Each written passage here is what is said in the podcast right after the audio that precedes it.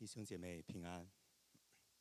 我们现在是宣读的时间，我们可以在我们的周报单章里或者上面大屏幕看到今天的经文。马太福音二十八章十六至二十节，十一个门徒往加利利去，到了耶稣指定他们去的山上，他们见了耶稣就拜他。然而还有人疑惑。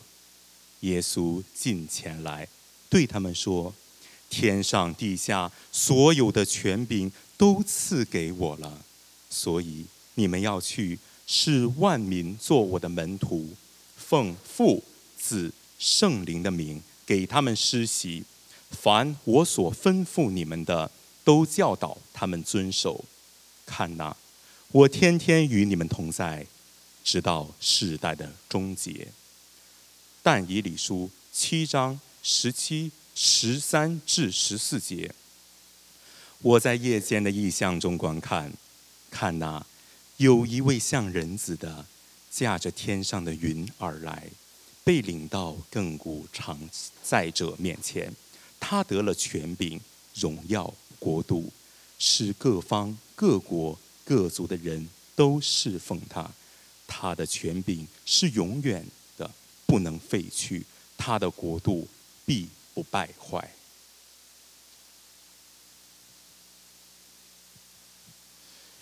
愿神祝福他自己的话，我们一起来祷告。主耶稣，我们感谢赞美你，就像你自己所应许的，主你说你要天天与我们同在，直到世界的终结，直到你再来的那一天。主，我们说：“求你今天你来开我们的眼睛，开我们的耳朵，开我们的心，让我们能够听进你的话，让我们能够吃进你的话，并且帮助我们来明白你的话语。你也来祝福仆人的口，让我所传讲出来的话语是你自己的话语，是你愿意你的百姓所理解、所明白的。所以主，我们祷告，你圣灵自由的在我们当中来运行。主，你对我们的人心来说话。我们感谢赞美你。”以上祷告是奉靠耶稣基督圣名求，阿门。今天是啊，我们教会的核心价值信息的倒数第二篇信息，但是是要讲到我们最后一个核心价值，就是上帝的宣教。那从在旧约当中呢，我们常常看到上帝是一个啊宣教的上帝，是一个赐救恩的上帝，是一个救赎的上帝。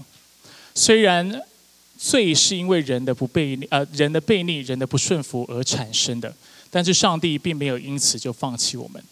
他在旧约的时候，他是就借着他的先知来对我们说话，但是很遗憾的，在那个时代，人拒绝他，拒绝听先知的话，而上帝没有办法，所以他自己取了人的样式，来到我们的世界当中，并且为我们的罪死在十字架上。让所有愿意相信耶稣基督的人，能够不致灭亡，反得永生。上帝是一个宣教的上帝，虽然人犯了罪，他一直在寻找方法来与我们恢复关系。而这就是我们今天要去谈论到的，就是我们的大使命。如果上帝的救赎，我们可以称它为福音的话，那大使命基本上就是上帝。要我们去把福音传遍这样的一个命令，就是上帝嘱咐我们，不止我们自己要得到救恩，但是我们要许其让其他人也都能够得着救恩。那这次呢，呃，我们的核心价值，上帝的宣教，我们会分两次的信息来讲，因为根据圣经的记载，教会的存在有两个目的，有两个使命。第一个使命就是大使命，我刚才讲的要去传福音。而第二个使命，我们称它叫做文化的使命。那什么叫文化使命呢？欢迎大家下周来，你们就知道什么叫做文化的使命。但今天我们要特别把我们的时间花在大使命上面，一起来探讨什么是大使命，而且什么叫做成为主的门徒。那我不知道大家对主门徒或大使命这个概念有多深的了解，但是我知道在教会当中，我很常看到两个迷思或两个误解。第一个迷思呢，就是以为大使命只是很片面的去传福音，所以教会要履行大使命这样的一个命令的时候，这样的一个使命的时候，其实你要做的事情，哦，就是跟大家传福音，然后让他信耶稣，让他觉志，或甚至让他受洗，那你就完成你的任务了。圣经是这样形容大使命吗？不是，圣经不只说人要受洗，要不只要得到永生，但是在圣经当中，他也告诉我们，相信他的人也要一辈子的来跟随他。所以这是一个我们常常有有的一个迷思，就是以为信主之后，哎，我就我就是基督徒了，那以后我就什么都不用做。这不是上帝的心意。上帝的心意是不只使万民相信他，成为门徒，并且一辈子来跟随他。这是第一个迷思。第二个迷思呢，是我们常常以为信徒和门徒是不一样的。听过这样的教导的举手。呃，过去在教会二三十年，这是一个很普遍的教导。那这是大家对可能对圣经或当时的一个学术的研究所产生的一个误解。那当时有一个说法呢，就是成为基督徒以后，你先成为信徒，代表就是因为你已经因为相信而得到救恩了，所以你是个信徒。但是信徒跟门徒不一样，信徒不一定是委身在教会，信徒不一定是参与在教会的侍奉当中的。信徒也不一定是非常积极的来来爱主，或者是来渴慕上帝的。但是我们会说，或者是这样的一个教导会说，他们还是得救的，因为他们是信徒。而他们会说，门徒呢，相较下就是相对比较积极的，他们是渴慕真理的，而且他们愿意去参加不同的门训课程，去参加主日学，去参加教会的服饰。这些基督徒是比较火热的，所以圣经称他们叫门徒。所以很多人在传。传讲或传达这样的概念的时候，他就说：“所以不要只做一个信徒，你要成为一个门徒。”但是我必须说，这样的一个教导或这样的一个区分，这样的一个二分法，在圣经当中是不存在的。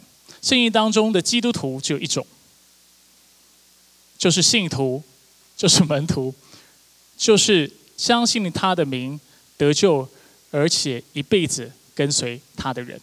我们称这样的人为基督徒。所以信徒跟门徒是一样的。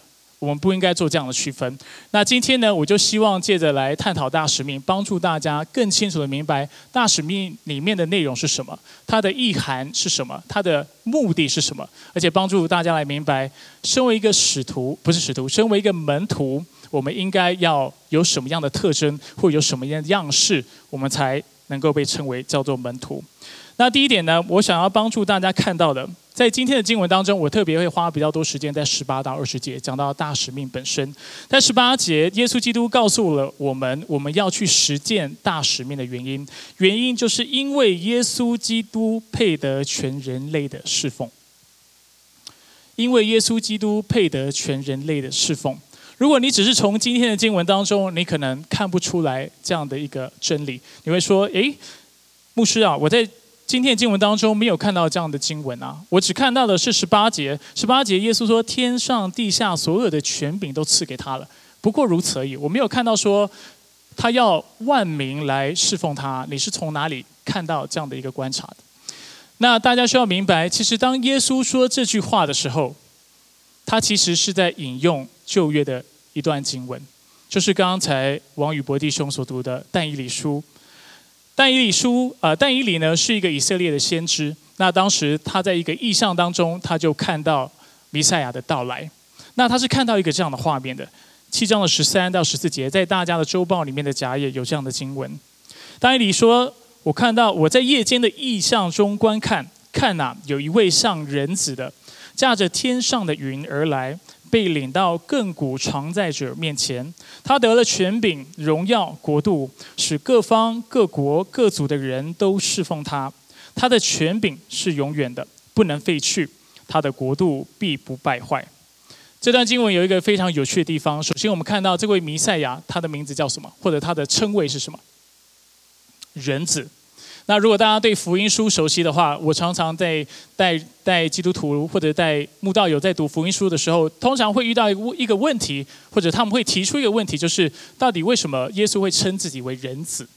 人子的意思是什么？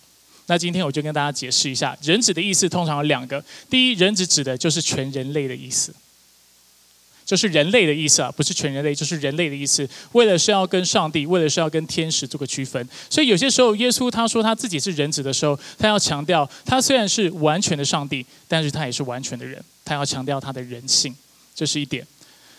那另外一点呢，当耶稣称自己是人子的意的时候呢，其实他也是在指这段经文，他的意思就是在说我就是那弥赛亚，我就是那永远的君王。我就是你们所期盼要来的那位，我就是救世主。那这是人子另外一个意思。那第二呢？这段经文告诉我们他是怎么来？他是驾着天上的云到亘古常在者。亘古常在者是谁？上帝的面前。而在这一刻呢，弥赛亚就是这个人子，他将得到权柄、荣耀和国度。他得到权柄、荣耀、国度之后呢？这是什么意思？这个意思代表呢，就是接下来的经文代表各方各国各族的人都要侍奉他。在这一刻，他得到权柄、国度、荣耀的时候，万国、万族、万方都要来敬拜他。而且这个权柄，根据这段经文，根据但以理告诉我们，是永远的，不能废去的。最后，这段经文也告诉我们，这个国度是永远不会败坏的。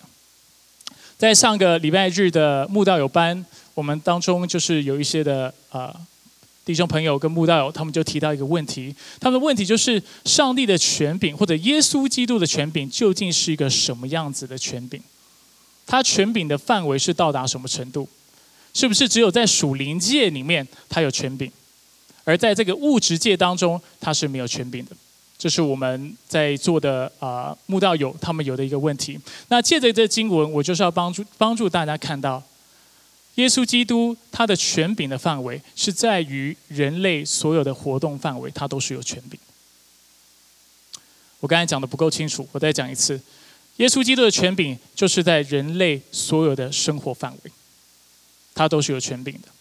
这里告诉我们。各方各国各族的人都要来侍奉他。在原文当中，我们可以说这三个词个别代表 all peoples, all nations and all tongues。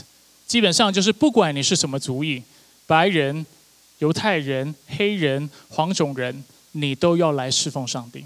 不管你是从什么国家而来，从中国，你是从你是本身就住在美国，你是个有美国身份的人，你是从非洲来的，你都要来侍奉上帝。今天也不管你是讲什么语言，你是讲台语，你是讲华语，你是讲广东话等等，你也要来侍奉上帝。它指的就是全人类，只要你是人，有一件事情就是你应该要做的，就是你要来侍奉上帝。那当然，我们讲到侍奉上帝的时候，大家的第一刻板印象是侍奉上帝指的应该就是。属灵界的的的事情嘛，就是属灵生活需要侍奉他，应该跟我们物质界的生活，就是我们现在在这个世界上没有关系。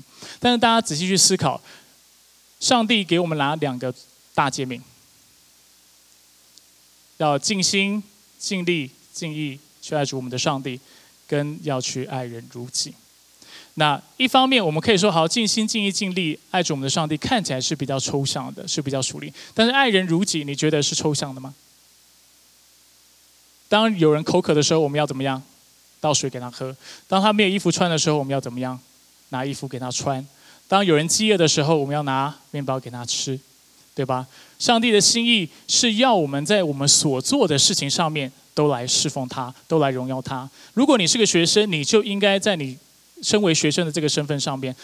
做好你的本分，尽你的能力去把书读好。如果你是在工作的人，你的工作就应该来荣耀上帝。当别人看到你的公司跟你所卖的产品的时候，他们就知道上帝真的在你的东，在你的公司里面。因为你的公司不是只是为了赚钱，为了自己的利益，你的公司是为了祝福人，而且帮助人。上帝的心意也是要我们来爱我们的子女，爱我们的配偶，爱我们的父母，而这些都是在物质当中、物质界当中我们会去做的事情。而且很实际要做的事情，所以上帝的权柄在哪里？在全世界，在所有人活动的范围当中，他都是有权柄的。他要我们所有的人都来敬拜他，要我们所有的人都来尊他为主。那也有基督徒会问：那在什么样的一个条件下，或在一个什么样的状况底下，我们可以不顺服我们？政府的权柄也好，或者是不去顺服我们的丈夫也好，或者是不去顺服教会等等。在什么条件下？就在于当这个权柄，或者是这个人或这个这个国家做了违背上帝的事情的时候，你可以选择去不去顺服。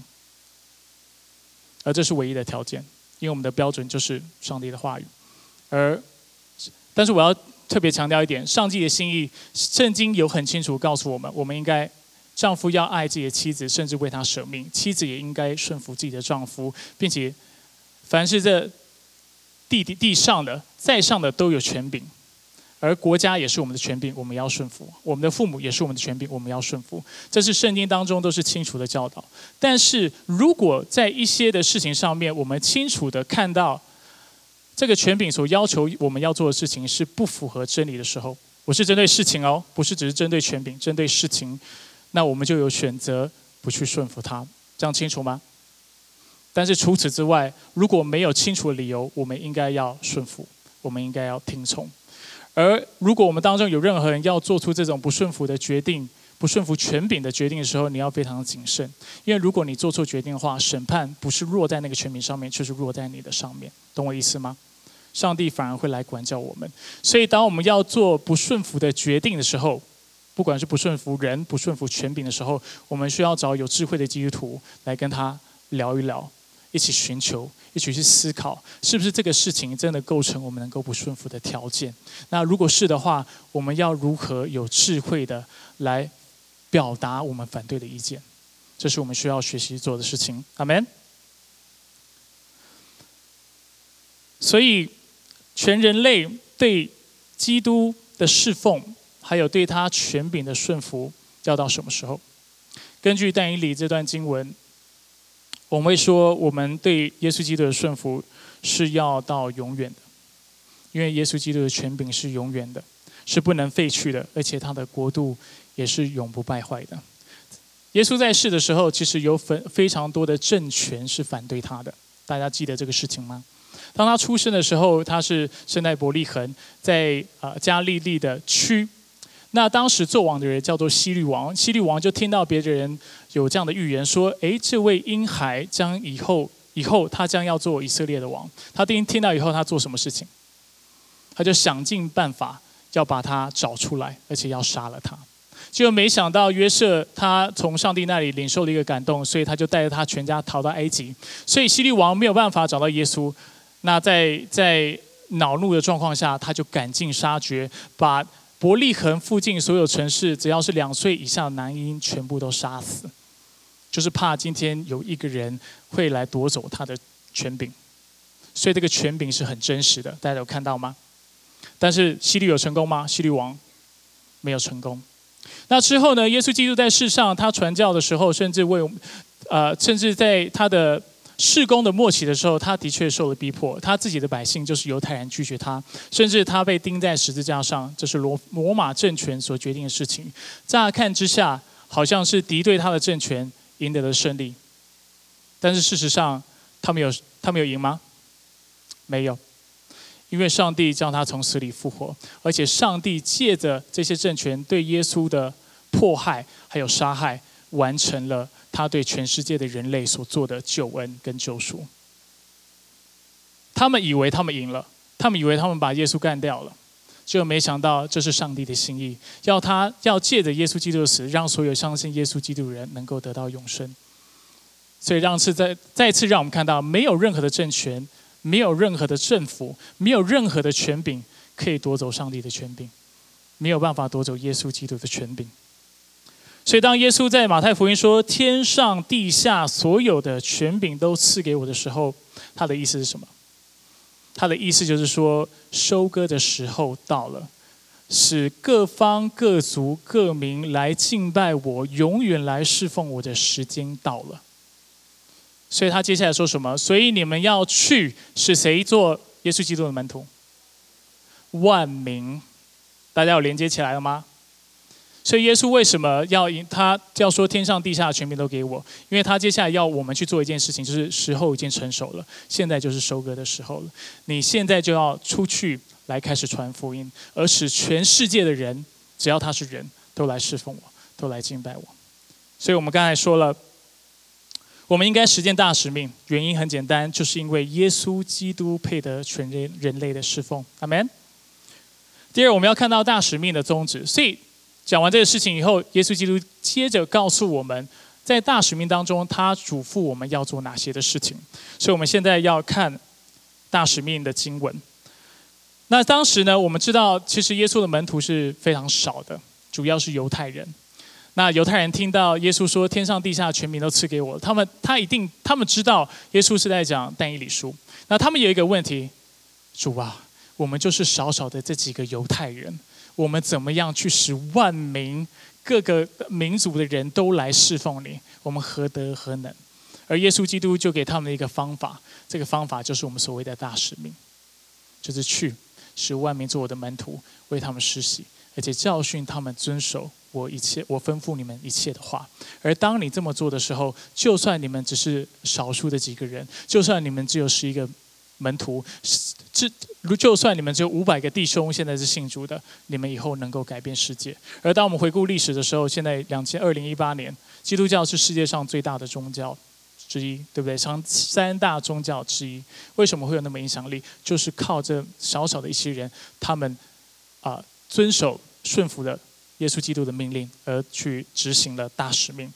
而大使命讲到三个部分，它的宗旨有三个部分。第一，他告诉我们我们要去做的事情，就是要使人成为主的门徒，使人成为主的门徒。二十八章十九节前半段，他说：“所以你们要去，使万民做我的门徒。”在这段经文当中有两个命令，一个是去，一个是使万民做他的门徒。那从原文的语法跟结构上来看，主要的命令是使人做门徒，去是次要的命令，不是不重要哦，是比起使人做门徒比较不重要，但是也是我们需要去做的一件事情。那耶稣基督借的。这句话是要提醒我们什么？他要提醒我们，唯独他是那至终至上的权柄。每一个人都是门徒，门徒在原文就是 disciples，就是 students，就是学生的意思。那有学生就有老师嘛？这个经文耶稣要提醒我们，我是你们唯一最至高的老师。他这里所讲的唯一，当然我或者是我所说的唯一，不是说全世界只有他。是老师，我们没有其他的老师。在圣经当中，我们看到很多地方，比如说牧师要讲道，牧师某种程度也需要做教导的工作。主日学有主日学的老师，不管是儿童主日学还是成人主日学，门训训练的小组或门训班也有门训的老师，这些人都是老师。所以耶稣不是说你以后就不要叫这些人为老师，是的。但是这些老师跟耶稣有一个很大的差异，就是我们所做教导的工作是暂时的。耶稣在现在这个季节。他所预备的季节，预备你们来到这个教会，要我做好教导的工作。而我的任务就在我有生之年活着，跟你在这个教会的时候，我做教导的工作。你不在了，我就没有办法去执行这个事情。所以我就不在某种程度上，我就不再是你的权柄，我就不再是你的老师。但是耶稣基督的权柄是永远的，所以你要一辈子跟随他。那当然也想鼓励大家，如果你们在找教会的话，你们要找一个教会，就是。要带你们去认识耶稣基督的教会，就是他们教导的话语不是他自己的话语，但是是耶稣基督的话语。而这样的教会才是合神心意的教会。因为身为老师或者身为牧师，我们需要非常谨慎。我们的目的是将大家带到上帝的面前，让你们知道真理是什么，耶稣基督的话是什么，圣经的教导是什么，而不是让你们成为我们的门徒。阿门。所以这是所谓的使人做门徒。当然，他也告诉我们，我们需要去。很多时候，我们看到“去”这个命令的时候，我们想到什么？宣教士，感觉的嗯，所以我们要去去很远的地方，去非洲，去啊第三世界的国家，这样去宣教，这才是去。但这不是耶稣基督的心意。在这个命令当中，他要去，要你去的意思，就是说，只要你。在你生活范围，你所能够接触到的非基督徒，这都是你要去传福音的对象。而你可以向他们传福音，借着你的生命、生命，借着你的见证，你应该去影响他们，而且使他们成为耶稣基督的门徒。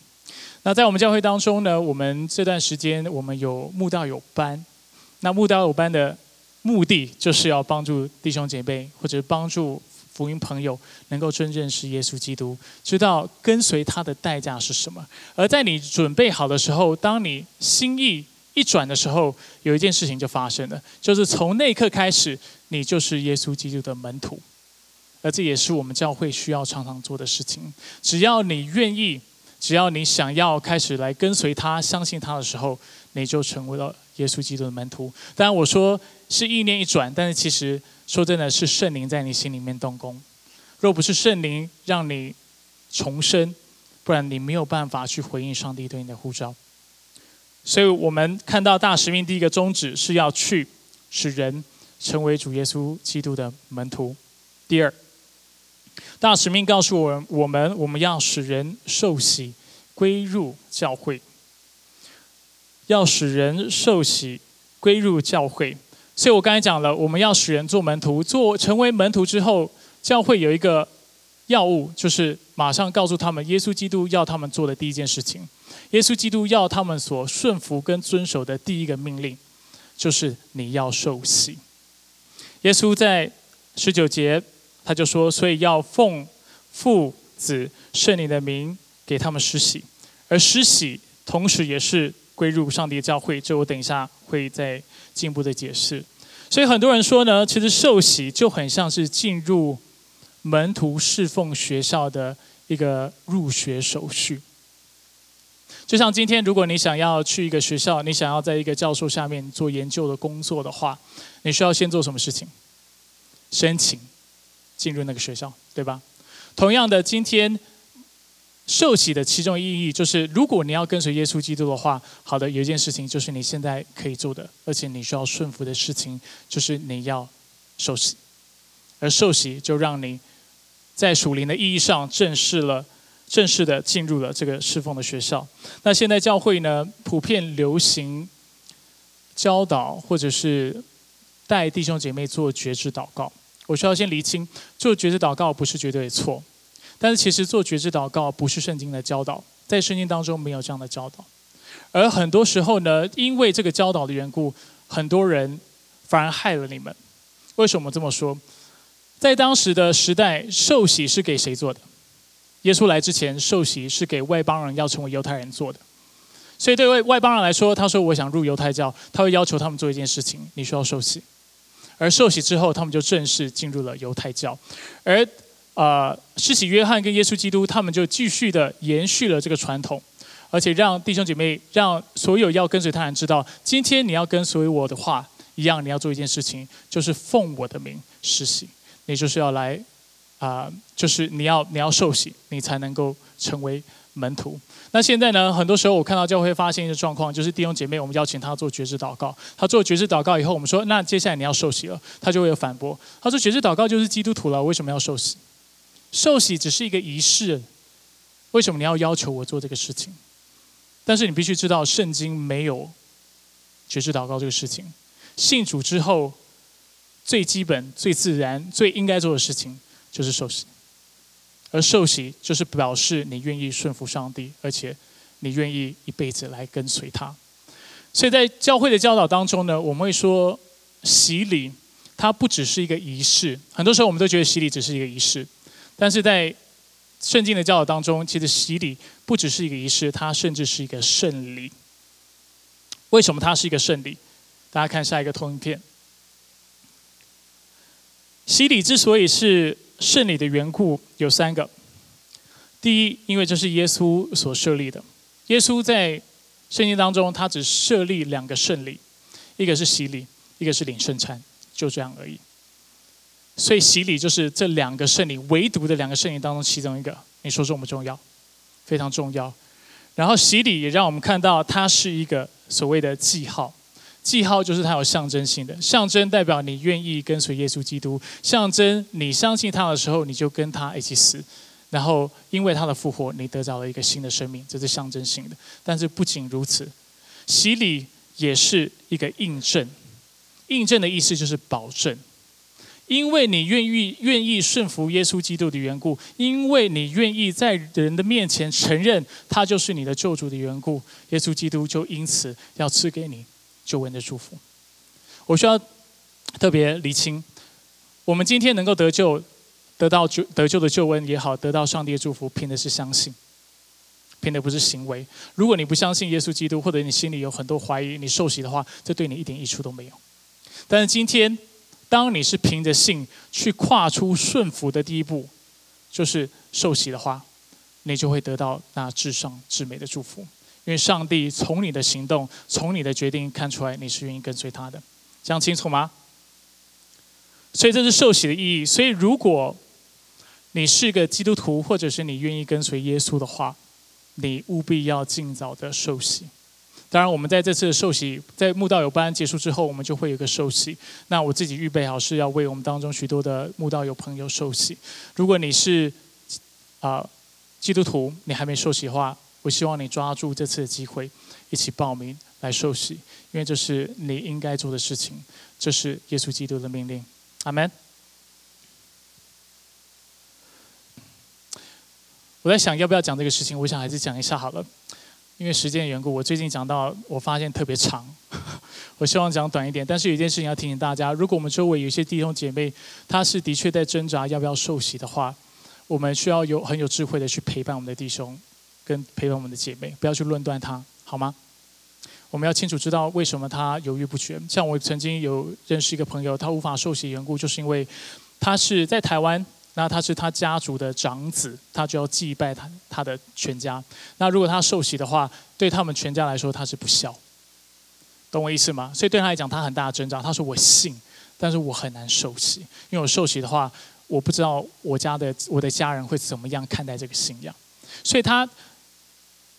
他我讲的很简单，但实际要做的时候，有些时候会遇到一些状况是比较复杂的，所以我们需要同理心，我们需要陪伴我们弟兄姐妹。当然，如果我们觉得他的条件不构成他应该延迟或不顺服上帝的话，那我们需要用爱心说诚实话，来温和温柔的鼓励他说：“但是你还是要做那对的事情，就是跟随耶稣基督，就是要来受洗。”所以这方面我要跟大家来分享，关于受洗还有另外一件事情很重要。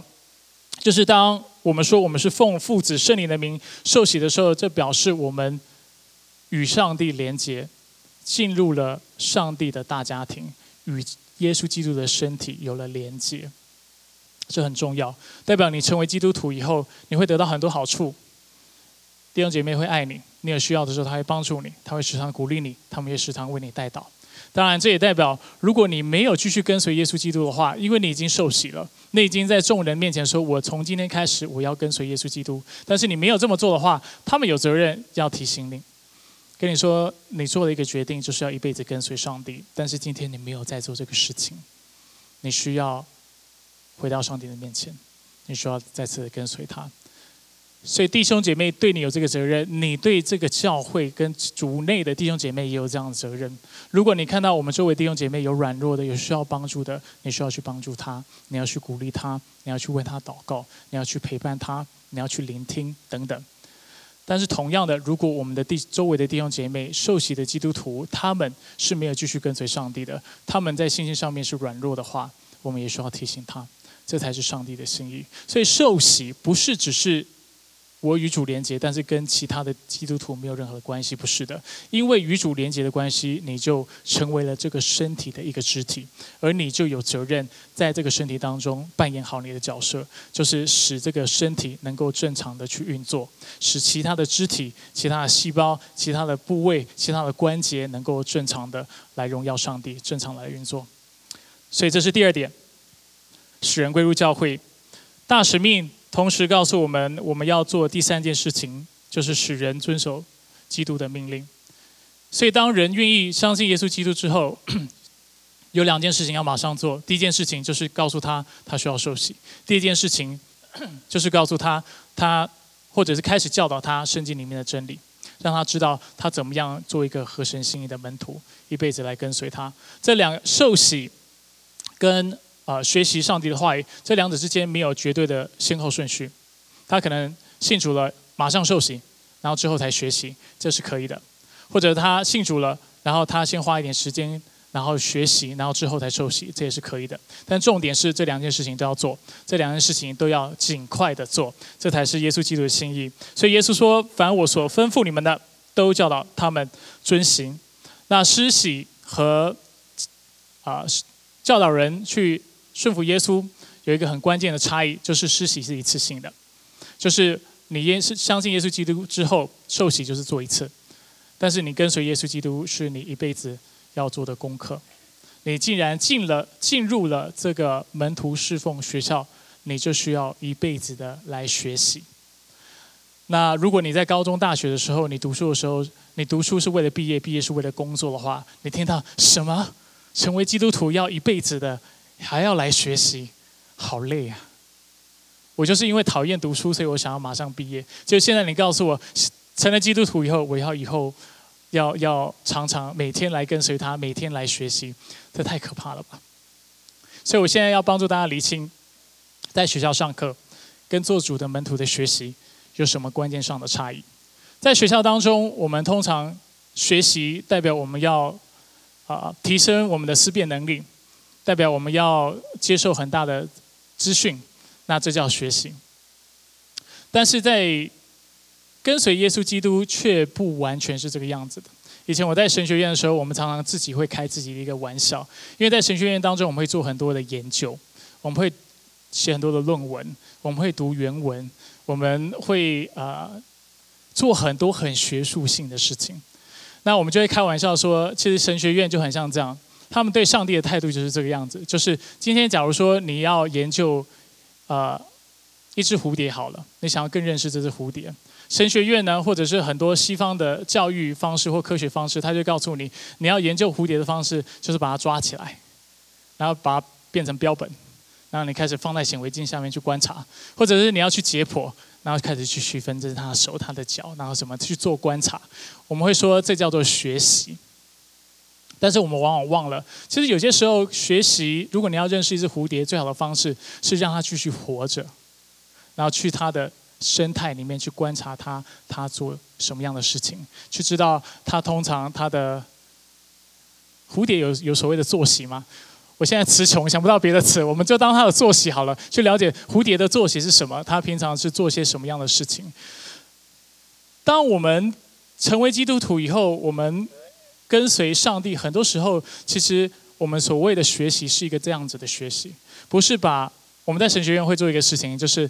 把上帝局限在我们的理性的框架里面，让我们开始分析上帝有这个属性，他是完全的，呃，耶稣基督是完全的神，完全的人。有什么东西是我们要信，这样能够得救的？什么东西不要信？所有的东西都是用理性去分析、去了解。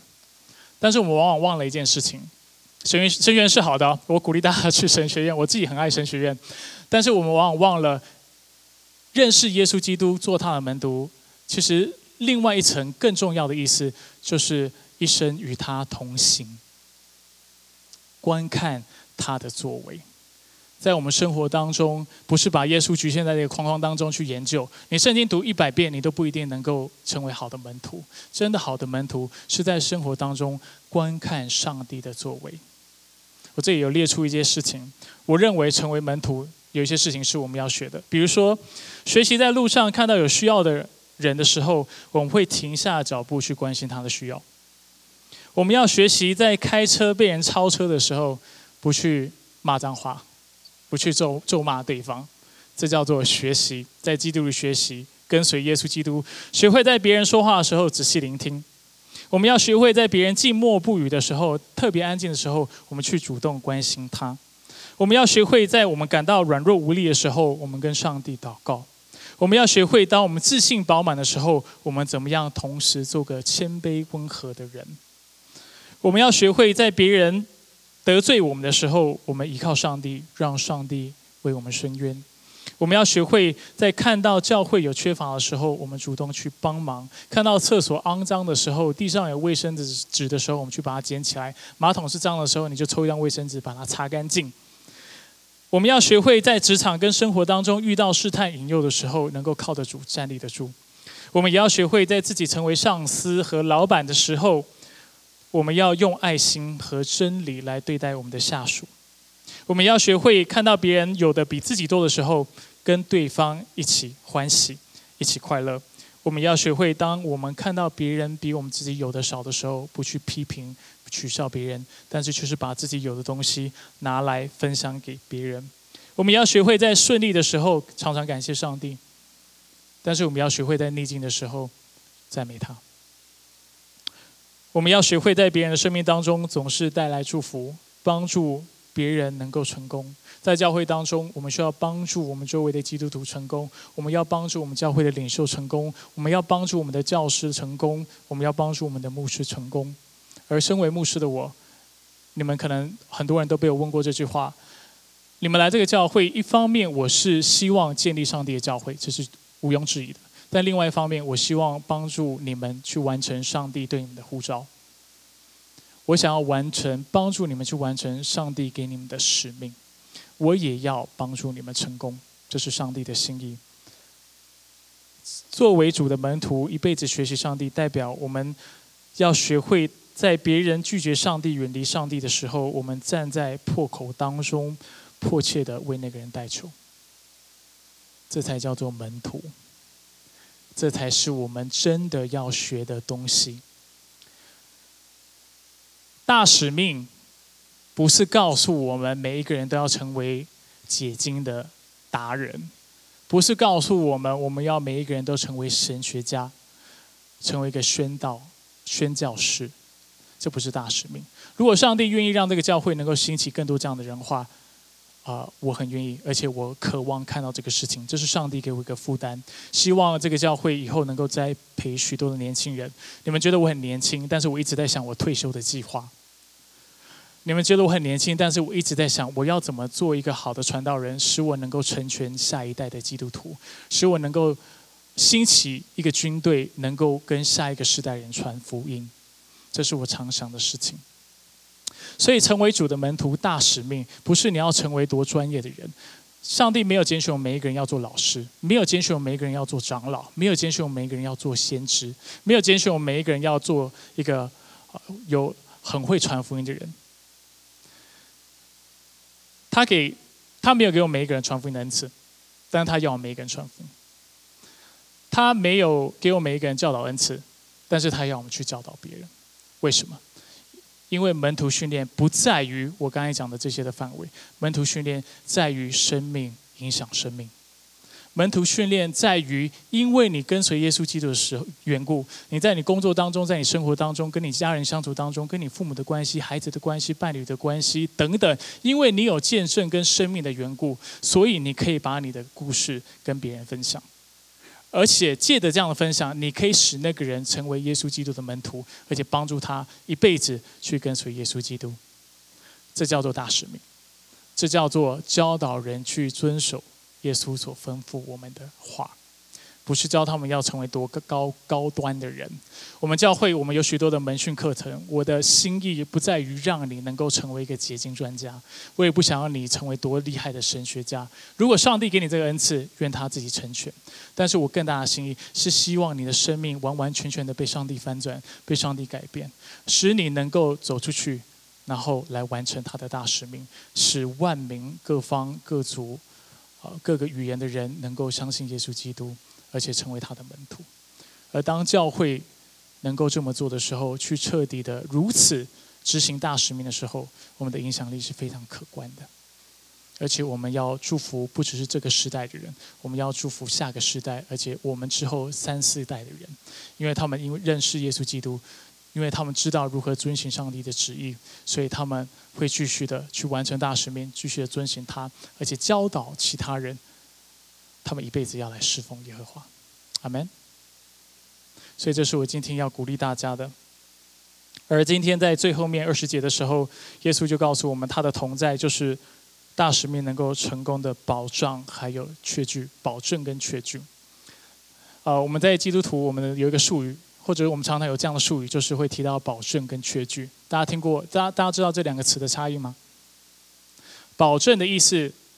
所以耶稣借的跟我们说：“我要天天与你们同行，或者是我与你们同在。”他要保证我们，当我们去传福音的时候，他在那里，他看到。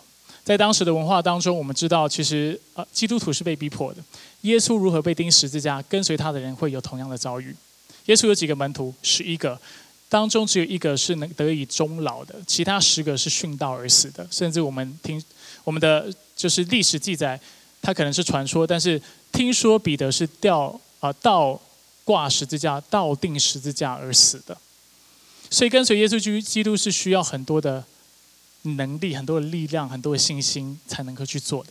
而耶稣基督就告诉他们：你可以去传福音，而且这个事情大使命必要成就，因为我承诺你，我与你同在。这叫保证，英文叫做 guarantee。什么样叫做啊确据？确据的英文叫做 assurance，代表你相信耶稣基督的保证，你相信他的 guarantee，而你在你的心里面有信心、有把握，耶稣基督必会按照他所说的去做。所以，当我们去传福音的时候，当我们去执行大使命的时候，他必然同在，而且我们相信大使命终究必然成功。所有愿意寻求耶稣基督、寻求他的面的人，必要认识真神。而且上帝他的拣选永不落空，他所拣选要来认识他、要来侍奉他的人，这个事情必会成就。而且这样的人会是从世界的各个角落而来的，这就是耶稣最后的应许，他的意思。十八节告诉我们传福音、传就是大使命的原因；二十节告诉我们我们的确据，还有我们的保证是从哪里来。今天要跟大家分享的不多。要鼓励大家，如果今天的信息给你感动，去是万民做耶稣基督的门徒。我们一起来祷告。